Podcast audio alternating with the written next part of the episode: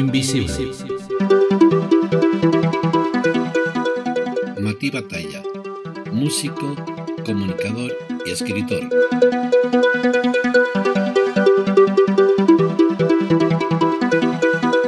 Buenas tardes, eh, Martí. Buenas tardes, Julián. Eh, ya hemos retomado hace una semana el tema de nuestra revista Punto Cero de, todos los jueves y estamos ahí aquí ahora con Martín Batalla, músico, escritor y él va a ser el que nos va a contar un poco, no sé, quién es, quién es Martí. Eh, diríamos que hace un chico como tú en una ciudad como esa eh, ¿A qué te estás dedicando? Mujer fata. los, últimos años, etcétera. Un poco, ¿qué, has hecho? ¿Qué estás haciendo? Me comentabas a micrófono cerrado que ahora quizás estés trabajando más que cuando estabas en activo, entre comillas, ¿no? Porque ahora, pues el tema de, la novela que estás haciendo, que has terminado, más eh, la música, pues lleva su tiempo y creo que, que no será poco, ¿no? Bueno. Pues, bienvenido. Muchas gracias. Yo, mirad, yo me defino como un comunicador. Yo toda la vida he trabajado en la comunicación.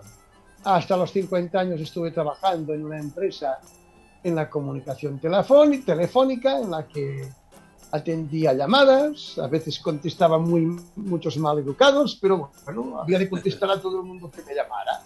Uy, si ahora yo tuviese que contestar, ahora sería peor porque eh, la luz ha subido mucho. Estaba trabajando en una compañía eléctrica. Imagínate ahora lo que sería. Ahora sería terrible. Entonces, a los 50 años, pues decidí cambiar yo de vida. Yo decidí cambiar de vida porque dije de que esto ya no podía ser, trabajar con esto, estar trabajando mm, con estas condiciones que yo ya no quería seguir. Y a los 50 años decidí hacer un cambio de vida. Es como aquel que, que está llamado al sacerdocio, ¿no? Pues yo fui llamado a, no al sacerdocio, pero a la música, que ya lo combinaba ya la combinaba la música con la telefonía. Es decir, yo durante la semana trabajaba como músico y los fines de semana estaba en orquestas de música de cámara. Lo que pasa es de que fueron unas orquestas las cuales no progresaron por falta de interés. Y me he pasado años, años, perdón, trabajando por digamos, sin cobrar ni un céntimo de euro y con horas y horas de ensayo, las cuales, pues, eh, bueno, fue una época que pasé y que me sirvió también para aprender, me sirvió para aprender mucho. Y ahora pues soy comunicador de ideas y de pensamientos lo hago a través de la música y de la literatura. Y así estoy. Un cambio, un cambio eh, a los 50 años en plan, bueno, brusco de cambiar de vida, es un, paso fuerte. ¿Qué fue lo que más te costó de, para dejar el tema de tu trabajo normal y pasar a, la música? Porque eso no se hace de un día para otro. Eso se rumia, se, bueno, a ver, lo que cuesta y cuesta sobre todo en este país es el poder encontrar conciertos. A ver, voy a ser claro. En este país lo que ocurre es que la cultura se la considera un lujo y no se la considera una necesidad. Entonces, claro, al no ser una necesidad, así andamos. Si, por ejemplo, estuviese viviendo en Francia, el hecho de que tú seas un escritor, por ejemplo, te dicen, bueno, usted, sí, usted cobrará del Estado. y cobrará un sueldo si usted no vende, si usted eh, no vende novelas, pero tiene la condición de que al año tiene que publicar al menos un libro al año o un libro o dos eh, o dos libros al año. Bueno, entonces ya sabes las condiciones que te ponen. Hombre, aquí es verdad que las condiciones económicas, sobre todo para a nivel cultural, como tú dices, pues es, es, dinero perdido. O sea, eso no es, no es válido, ¿no? Pero, pero, pero eh, sí es verdad que existen fórmulas, eh, y otras por ahí nos han ido contando, de poder, de poder ir saliendo a nivel de trabajo, de becas, de ayudas, de fundaciones. ¿De estos has tenido algo tú, algún apoyo de ese estilo? No. Así, a pelo, te has lanzado. Sí. Elegiste la, guitarra, tú ya venías tocando la guitarra con anterioridad, ¿no? Yo elegí la guitarra porque, a ver, siempre es una cosa muy...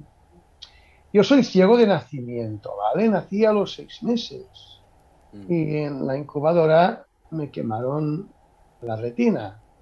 Mm. Lo que se llama, se conoce el nombre de fibroplasia retrolenticular. Mm. Claro, al no ver, yo en, en aquella época, yo nací en el año 1962. Los ciegos teníamos, que va, poquísimas, poquísimas juguetes. Se podían contar con los dedos de una mano, los juguetes que teníamos los ciegos. Y entonces, pues, cuando el niño pequeño estaba alborotado y rompía cosas o desordenaba cajones o lo que sea, mi madre me decía, vente para acá. Me ponía un disco y ya no había niño. Oye, voy a, probar eso también ahora. hazlo, con, hazlo con tu nieto, Julián. con mi nieta, con mi nieta, sí, lo haré, lo haré. Por ahora no da mucha lata, pero imagino que lo tendré en cuenta para cuando empiece. Exacto, exacto. Tú dile, te pongo música, ven, ven, ven. Te pones un poco de música y verás cómo se acaba enseguida. O me ponían cuentos o lo que sea. Y había un cantante que se llamaba Raimón. Mm. Y me gustaba cómo tocaba la guitarra. Yo, yo siempre decía, quiero tocar la guitarra como Raimón, quiero tocar la guitarra como Raimón. Y bueno, entonces mi hermana empezó a tocar la guitarra. Y ella me enseñó a mí un poquito hasta que a los 13 años ingresé en el conservatorio del liceo. Muy bien. ¿Y tienes...? Sí, te no, no, sí, sí, no, yo aprecio que, que, ¿qué apoyo tuviste para, en el conservatorio? O sea, ¿cómo, te, cómo te bandeaste esto? bueno, hace poco, hace poco hablábamos Bernabé y yo por el tema de partitura y todo esto. Bueno, es que claro, en aquel tiempo poca cosa había, porque es que, es que todo lo hacía con cassettes, te echabas las manos en la cabeza, pero era así. Es que habían cassettes y con cassettes me apañaba. O sea, escuchaba las notas y yo me las Y claro, esto era así. Yo en estos momentos, la, las cassettes, pues nos aprendía todos, el solfeo, la guitarra, toda la música la estudié con cassettes. Todo. lo que se dice de oído, ¿no? Exacto. Y en el conservatorio eso te lo, lo pasaban, o sea, no había un apoyo, algún tipo de ayuda por ser, por ser No, no, no, no, no, no, no, no, ¿Ayuda de qué? No, no, no. Pues, bueno, a ver, eh, primero que yo estudiaba en la academia del profesor. Ellos hacían, a ver, ellos a mí me ayudaban grabándome todas las cosas y tanto que me ayudaban. Y tanto que me ayudaban. Ahora, pasarlo al braille, no, nunca me lo hicieron. Ya. No, es que comentábamos. Aprendí posteriormente en braille a escribir música, a escribir música. Mm. Y sobre todo lo perfeccioné bueno, también de pequeño iba aprendiendo un poco. con un profesor que se llamaba Ramón Codina, estábamos aquí en casa y él me enseñaba, pero sobre todo, sobre todo, perfeccioné la música en braille cuando empecé a practicar con un programa de música BM, Braille Música Editor. Ah, mm. Entonces sí, que empecé a, perfeccionarme con la música. Y tanto que sí. O sea, practicas con el BM eh, ahora. No, ahora actualmente utilizo un programa que se llama Lilycon, que es un programa que es que el BM que yo tenía era muy limitado. Y ahora con este programa también leo música con la línea braille. Es más, si yo quisiera me lo podía convertir en música braille también. Pero no me ha hecho, pero no, no me ha hecho falta, no, no me ha hecho falta. No me ha hecho falta. No.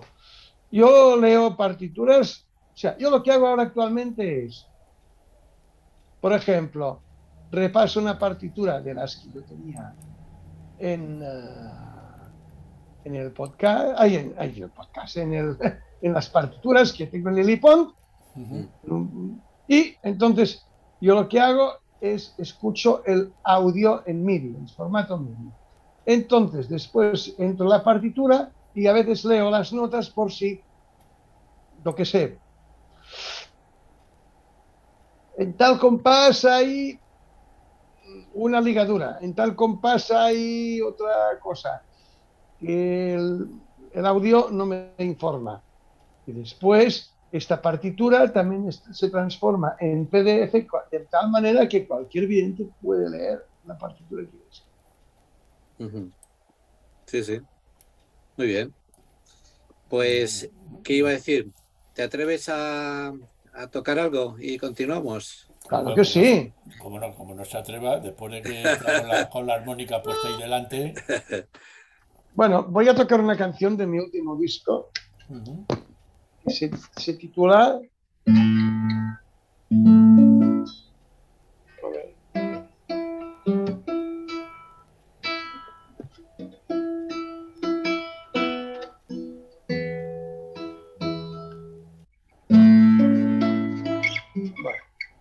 La canción que voy a tocar se llama Arancha. Después ya hablaré de quién. 对的。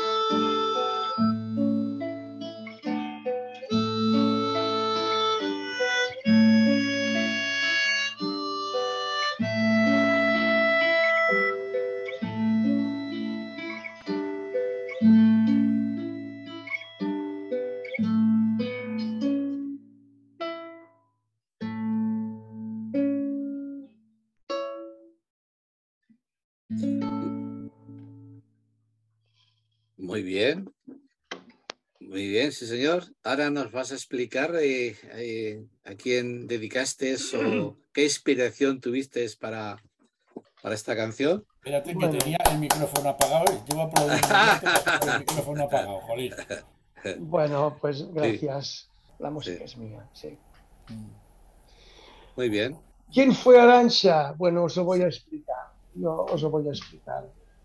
Yo tuve la adicción con el alcohol y en los grupos de ayuda a los alcohólicos, mi primera tutora que trabajó conmigo en serio fue Arancha. Y Arancha murió este año pasado y la ha hecho mucho de menos. No os podéis imaginar cuánto la quiere y cuánto la ha hecho. Para mí ha sido un gran referente un referente, fue como, como una hermana mayor. Me dejas una buena, una buena referencia ¿eh? con la música esta. la verdad es de que me chispean los ojos. Muy bien. Hombre, eso también está dentro de, lo que, y ahí se nota que también tu musicalidad, ¿no? Es, eh, el músico ahí en ese sentido es sensible a muchas cuestiones y aquí eso se nota está claro. Había, había una cuestión, Matín, que un amigo eh, común, sí. Pedro Zurita, eh, le encantaba, eh, le encanta una de tus canciones, una canción de tu disco. Como en lo que me has enviado, que lo vamos a poner a continuación, pues nos vas a comentar un poco sobre esta canción. Bueno, a ver, yo voy a explicar primero, y estaba en un grupo de habaneras que se llamaba Aigua Dolsa. Agua Dolsa en castellano, en castellano significa agua dulce. Entonces, la gran mayoría de grupos de habaneras suelen tener nombres referentes con el mar. Yo qué sé. Ah, mar Brava, o sea, Mar, mar Brava. Ah, Agua Brava, todo eso sí. Bueno, Agua Brava es la colonia. es una colonia, la verdad. Sí.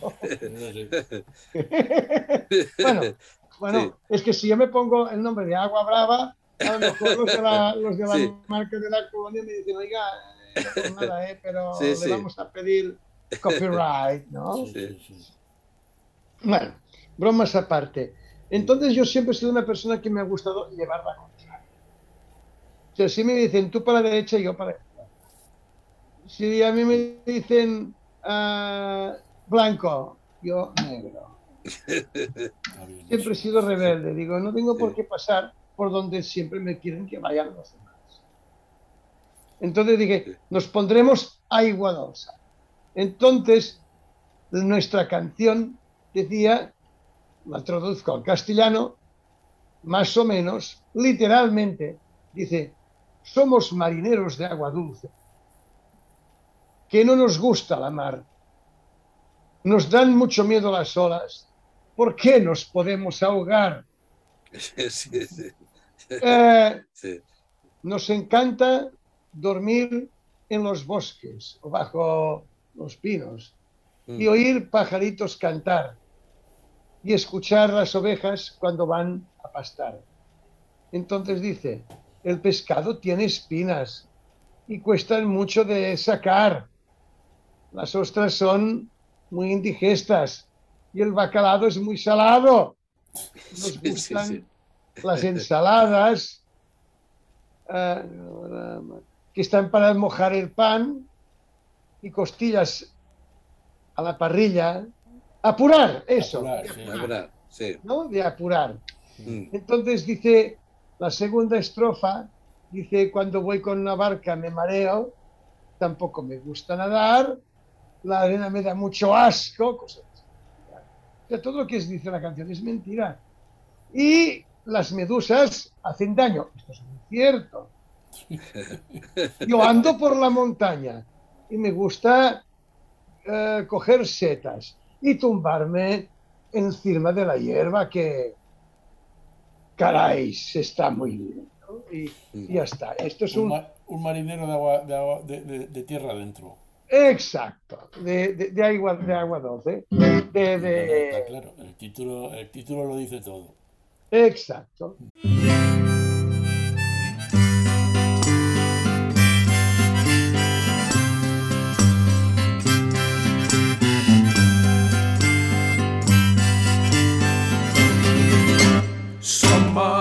Mariners d'aigua dolça que no ens agrada la mar. Ens fan molta por les onades perquè ens podem ofegar. Ens agrada dormir sota els pits i sentir els ocells cantar i escoltar les ovelles quan se'n van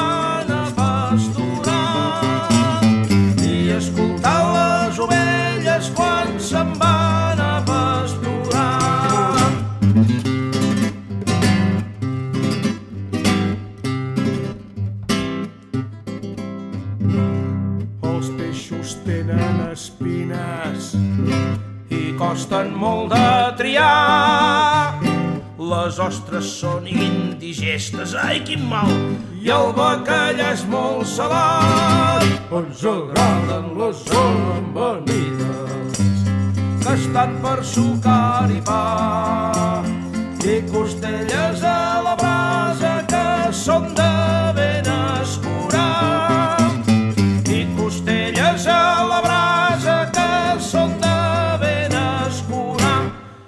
perquè som mariners d'aigua dolça, que no ens agrada la mar.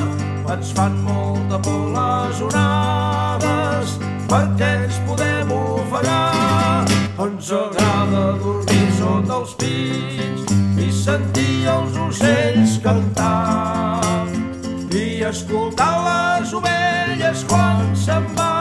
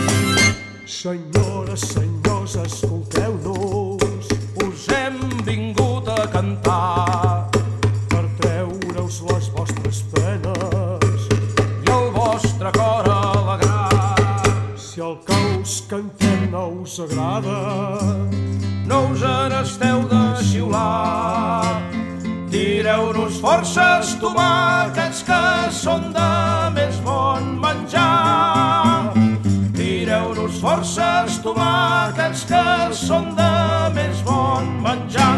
I és perquè som mariners d'aigua dolça que no ens agrada la mar.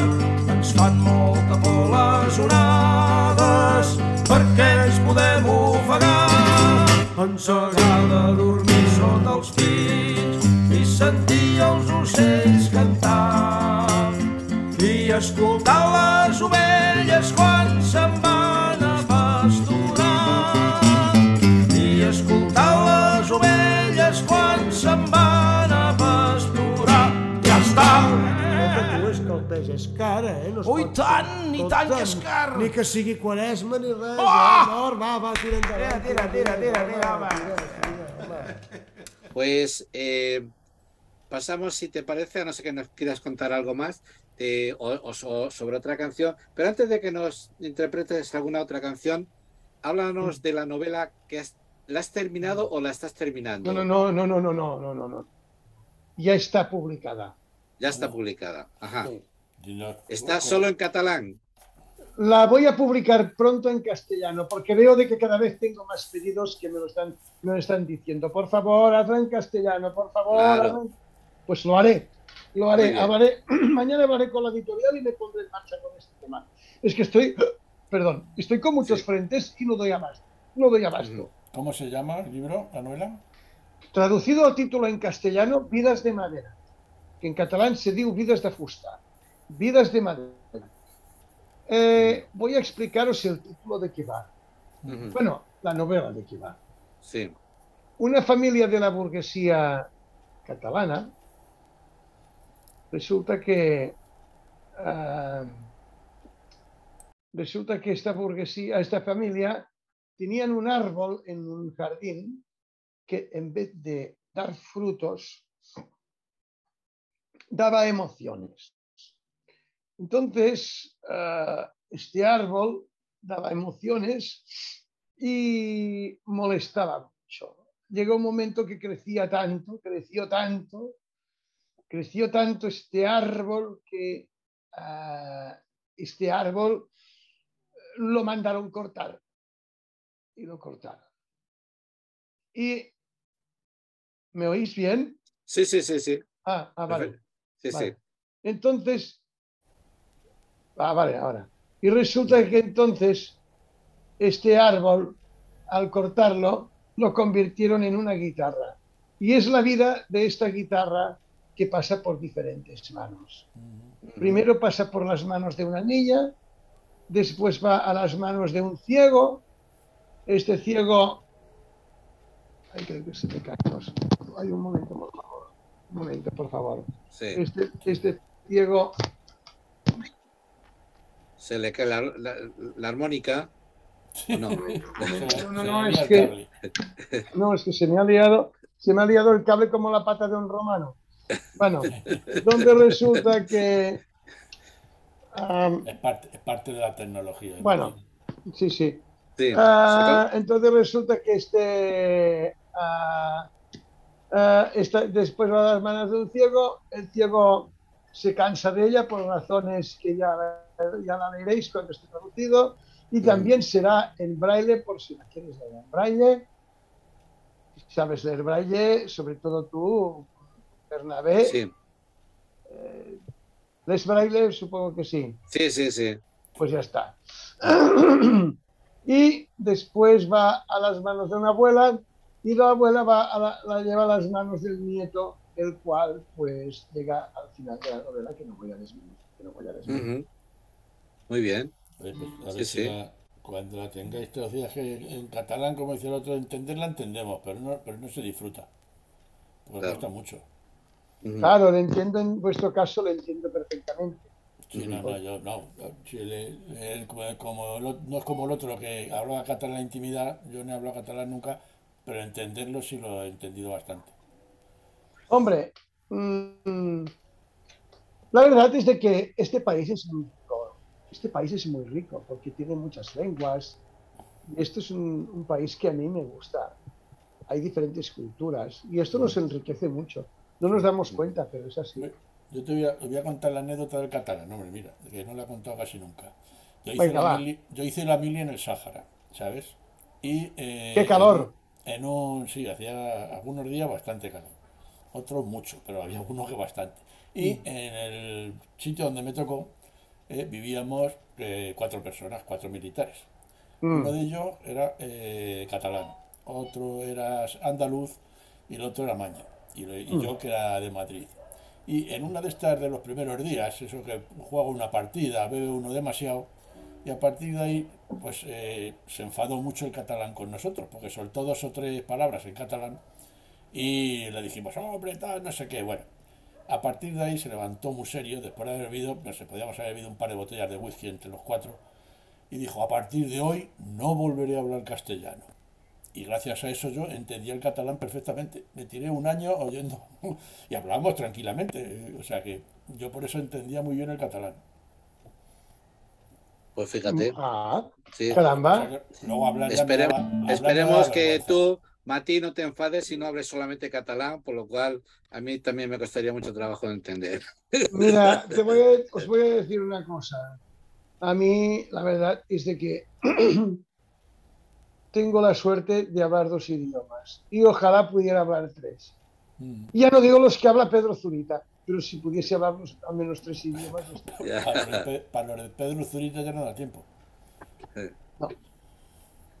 Eh, una cuestión, eh, bueno, si quieres comentar algo más, así un poco de lo que es la novela o de el, el, tema musical, cómo eh, terminaste en el conservatorio y si no ya pues mm. nos... bueno, a mí me gustaría añadir que, que yo pues estuve, además de la guitarra, también aprendí a tocar el órgano electrónico.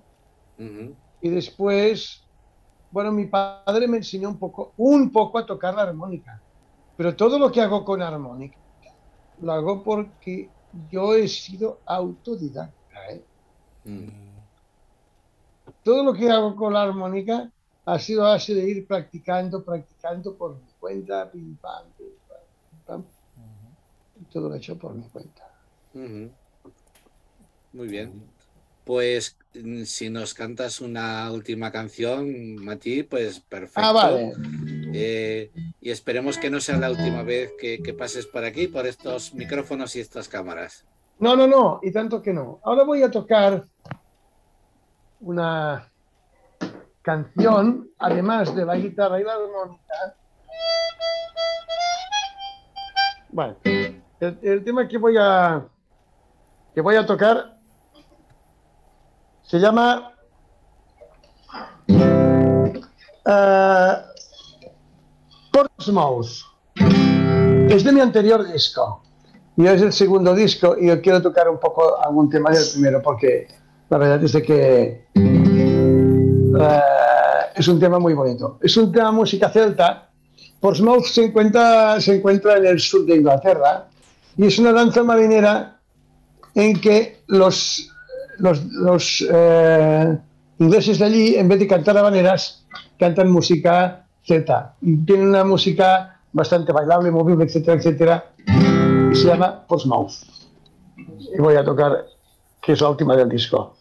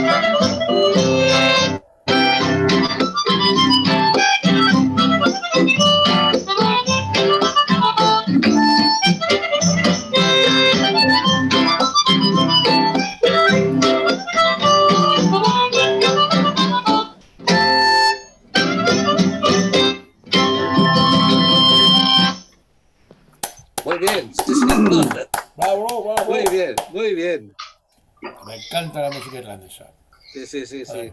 Con eso, con una buena cerveza en los pubs, alucinante. bueno, pues, pues ahora te la puedes tomar aquí en casa. No, no, no, hombre, ya verás, ya verás, Pues nada, vamos a... Yo la única cosa que me gustaría decir es que los buenos resultados son el producto del esfuerzo continuado ante el fracaso repetido. Por lo tanto, mm. hay que insistir y hay que darle fuerza. Y pues yo leí un libro hace, pocos, hace poco tiempo que me dijeron, el libro decía, el que fracasa no es quien cae, es quien no se levanta. Cierto. Así es. Pues sí, señor. Eh, Martín, ¿no te ¿tú das clase de algo? ¿No te dedicas a la docencia? No. No. ¿No, no. No quieres enseñar a nadie? ¿eh? No. No. No, porque os digo de verdad, no tengo paciencia. No me gusta enseñar. La enseñanza es una cosa que no.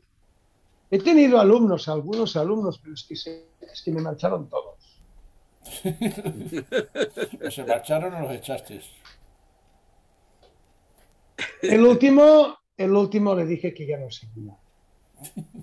Yo ya le dije, ya no sigo, lo siento mucho. No, puedo.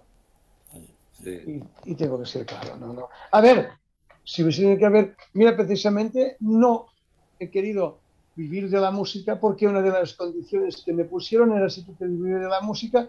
Bueno, os voy a contar un poco la historia. Ya que estamos aquí, mis padres, bueno, mi abuela tenía una licorería. Y entonces resulta que ah, esta licorería que tenía mi abuela esta licorería que tenía mi abuela se traspasó un señor. Y este señor, con el tiempo, pues falleció. Entonces, pues al fallecer este buen hombre, mis padres pensaron que lo mejor que yo podría hacer sería dedicar, eh, ponerme esta tienda en la que yo podría vender instrumentos de música y por la tarde podría dar clases y además podría ser afinador de pianos. La idea era bestial, era muy buena, pero es que a mí no me interesaba ni dar clases, ni, ni ser afinador de pianos, ni nada. Nada de todo esto. No, no quería hacer nada de todo esto. Y entonces, claro, pues. Bueno, pues estar dedicado a lo que es la interpretación y, a componer y ahora pues a escribir, ¿no? Exacto. Yo cuando era joven, yo que aún lo soy, cuando era más joven, digamos, sabía más, yo sabía, sabía lo que no quería, pero no sabía lo que quería. Saber lo que no quieres también es importante, pero no sabía lo que quería. algunos todavía no lo sabemos, ¿eh? y, ya, vamos, y ya vamos para unos cuantos años. Bueno. Siempre surge alguna cosa nueva que dices, hombre, mira, y esto resulta que. Y bueno, pues ahí, ahí andamos. Exacto. Y ahora tú eres abuelo, ¿ves? Sí, no, sí, eso sí. y, y, miro a mi nieta y dije, joder, hay que ver, hay que ver los años que tengo.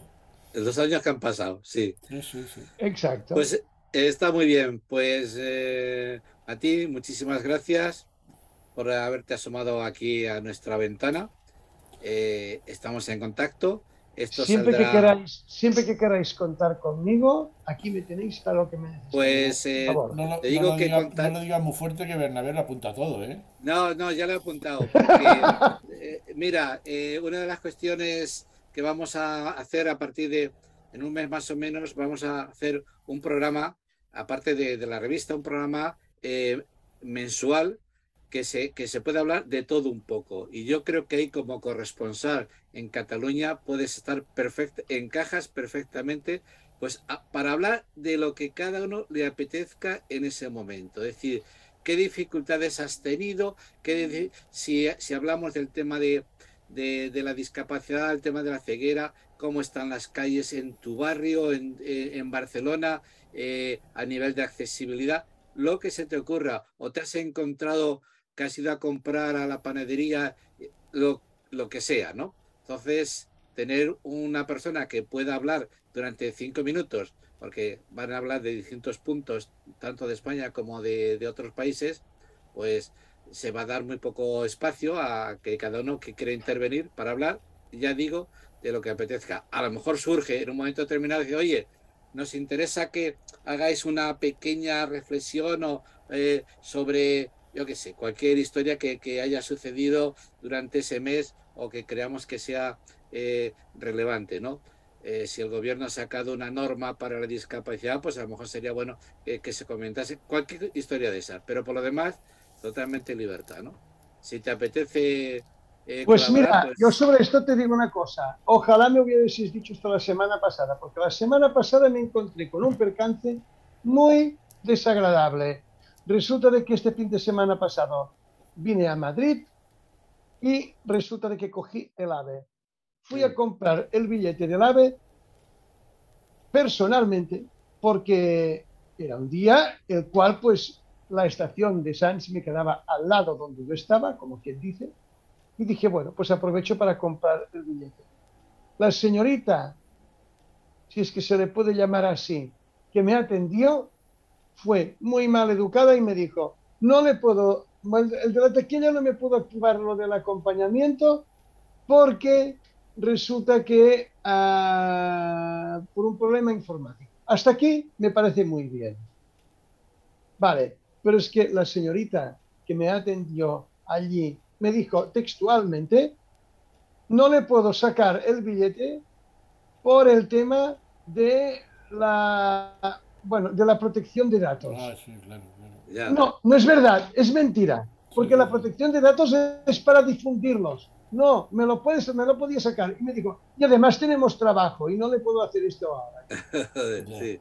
No, hay distintas quejas. Efectivamente, esa va a ser una de las críticas que ojalá se, se resuelva. Parece no, no, ser... lógicamente, yo hice una carta, me presenté a Renfe y yo, yo les dije, me ha ocurrido este problema. Si esto no se me resuelve, me iré a los medios de comunicación y voy a tomar medidas, porque lo que no puede ser es de que nos traten mal. No, no, que pues cuestiones de esas yo creo que sí que es necesario que se conozcan eh, perfectamente. Igual que, pues no sé, dar a conocer a, a la población las dificultades que, que tenemos eh, cuando te, te, dejan los patinetes pegados a la pared y cosas de estas, ¿no? Simplemente también concienciar a la ciudadanía. Es decir, esto no te cuesta ningún trabajo, en vez de dejarlo pegadito a la pared, déjalo en la orilla de la acera, ¿no? Eh, ese es, es uno de, de, las, de los trabajos que yo creo que ahora mismo tenemos, tenemos pensado llevar a cabo, ¿no? Y eso afecta a todas las, a todas las provincias. Sí, exactamente. Pues nada, muy bien, pues nada, chicos. Sí. Pues muchísimas gracias, insisto. Encantado y estamos en contacto. Y buscaremos tus discos, Pavito, y esperamos la novela en castellano. Claro que sí. Pues pronto. Para no tener Muy que bien. esforzarnos mucho. Venga. Venga. Venga. Un abrazo. Un abrazo. Igualmente. Hasta, Hasta luego. luego.